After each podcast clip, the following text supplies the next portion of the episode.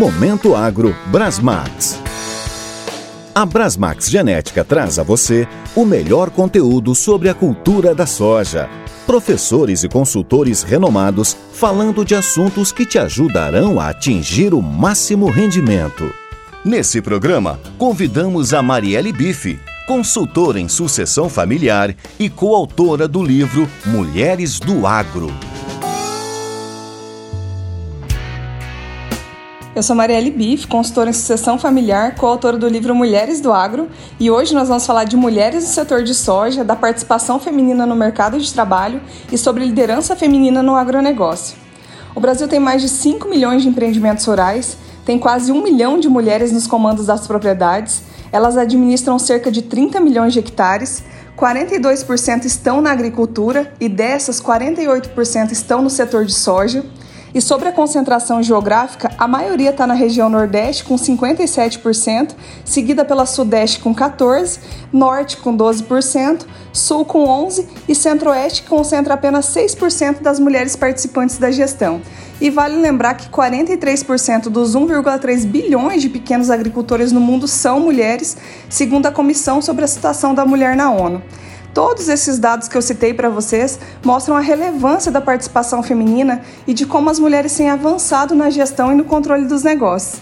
A gente sabe que as mulheres do agro estão presentes em várias atividades, né? tanto dentro quanto fora da porteira, e elas vêm conquistando seus espaços através de muita competência. Dentro da porteira são inúmeros exemplos de produtoras que fazem a diferença e que são referência na gestão das propriedades. Então elas participam de todos os processos, desde o planejamento de safra até a comercialização. E a gente também tem exemplos aí de engenheiras agrônomas que participam do dia a dia no campo, acompanhando todo o desenvolvimento da lavoura, fazendo as orientações técnicas necessárias, de mulheres também que são responsáveis pela organização da propriedade, pela segurança dos trabalhadores, alimentação, saúde e de todas as outras funções aí que fazem com que os negócios da porteira funcionem da melhor maneira possível.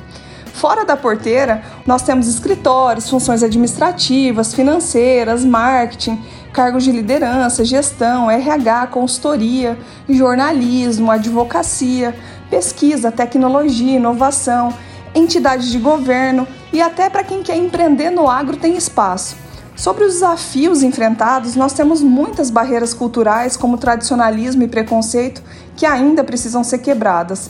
É necessário fomentar a participação feminina no campo, também através da, da contratação de mais mulheres nas empresas do agro, obviamente que através da meritocracia, né? Então a gente sempre fala de igualdade de oportunidades. E falando um pouquinho sobre sucessão familiar, também existem desafios para a inclusão das mulheres. Muitas relatam que durante o processo elas não têm as opiniões ouvidas, elas são ignoradas, que elas não têm oportunidade de participar da gestão e que em famílias mais tradicionais elas não têm abertura para que elas possam desenvolver uma carreira nos negócios da família, por exemplo, né? Em 2018, eu fiz uma pesquisa para a conclusão do meu MBA na Exalc e eu entrevistei 57 mulheres do Brasil todo e a temática do meu, do, da minha conclusão de curso era inclusão de herdeiras nos processos de sucessão em propriedades rurais. E eu listei cinco desafios que eram o que elas mais responderam durante o questionário e eu vou listar aqui para vocês. O primeiro foram os fatores culturais, que são o tradicionalismo, a resistência. O segundo são os fatores emocionais, que a inclusão às vezes não é realizada porque o atual gestor ele tem medo de perder o poder, medo de perder a utilidade. A terceira é a questão dos fatores relacionados à confiança. Muitas vezes a mulher ela não recebe o crédito da própria família, ela é desacreditada pelos colaboradores, pela empresa, pela sociedade. Em alguns momentos também falta confiança dela nela mesma. O quarto são os fatores econômicos. A responsabilidade de continuar a atividade é um desafio muito grande para ela, às vezes, porque o sustento da família depende exclusivamente dos negócios da propriedade. E o quinto são as questões relacionadas aos múltiplos papéis, porque às vezes elas desejam participar dos negócios e elas precisam estudar e se profissionalizar e assumem desafios além das suas jornadas. Por outro lado, a gente tem uma mudança muito positiva de cenário porque muitas propriedades já possuem famílias preocupadas em preparar sucessores independente de gênero e, e também essas famílias elas fazem com que os seus filhos participem desde cedo aos negócios e se sintam pertencidos, sintam amor pela terra e pelo legado. E o que, que o agro espera da mulher do campo no futuro? aperfeiçoamento da liderança que vai ser exigida em, em um campo cada vez mais tecnológico, investir em capacitação contínua das equipes. A gente fala muito de cultura de inovação, né, de motivar os colaboradores a criarem uma visão de futuro. Então isso é muito importante para as mulheres que vão estar na gestão das propriedades. Agir para que cada vez mais aconteça na propriedade um aumento da produtividade com menor utilização dos recursos, sempre pensando nas questões da sustentabilidade e é primordial também que a gente tenha um futuro justo e inclusivo, e para isso se torna essencial a participação das empresas. A gente está vivendo cada vez mais a participação das mulheres nas propriedades rurais e esse crescimento é constante, né? É motivado por eventos, movimentos de mulheres, grupos sendo criados que vêm dando vez e voz para que tantas outras mulheres possam aí conquistar os seus espaços e realizar seus sonhos, né?